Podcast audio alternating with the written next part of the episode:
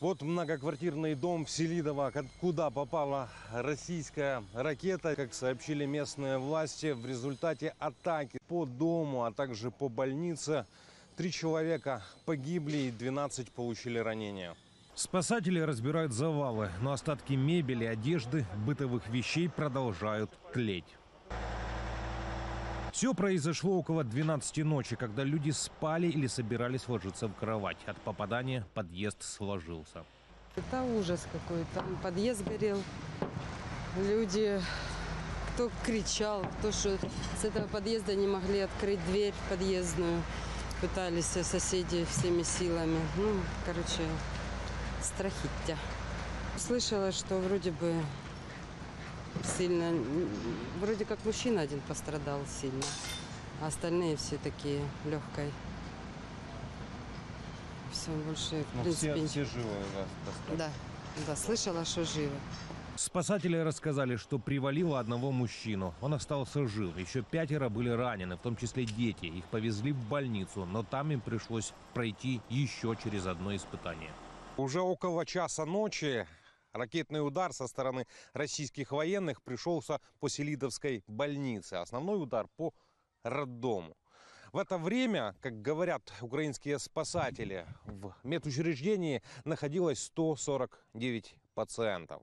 Когда разобрали завалы, нашли тела троих погибших. Среди погибших беременная женщина и один ребенок. Рядом с больницей возле машины плачет Анна. Она медсестра и в момент обстрела была на дежурстве.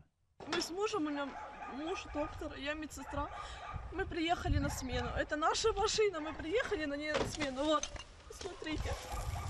Вот видите, доктор. А это ручки моего маленького ребенка. Он подошел к машине, а ее нет. Вы были на работе, когда это произошло?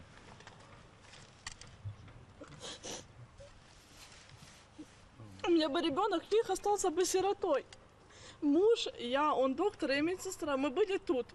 Мы были вот здесь, вот, где висит кондиционер. Вот, просто над нами была ракета, мы ее видели своими глазами.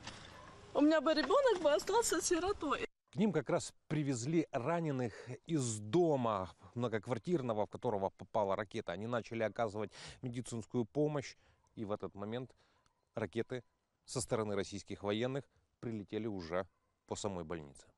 Мы, мы спасали раненых, которые при- приехали с пятиэтажки. Мы были с ними.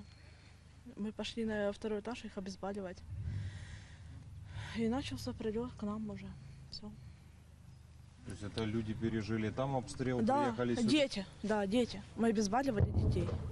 Говорят, в родильное отделение попало. Попала везде. Попала в реанимацию, когда там лежали тяжелые больные. Попали в паллиативную медицину. Вот, третий этаж. Это был к нам прилет.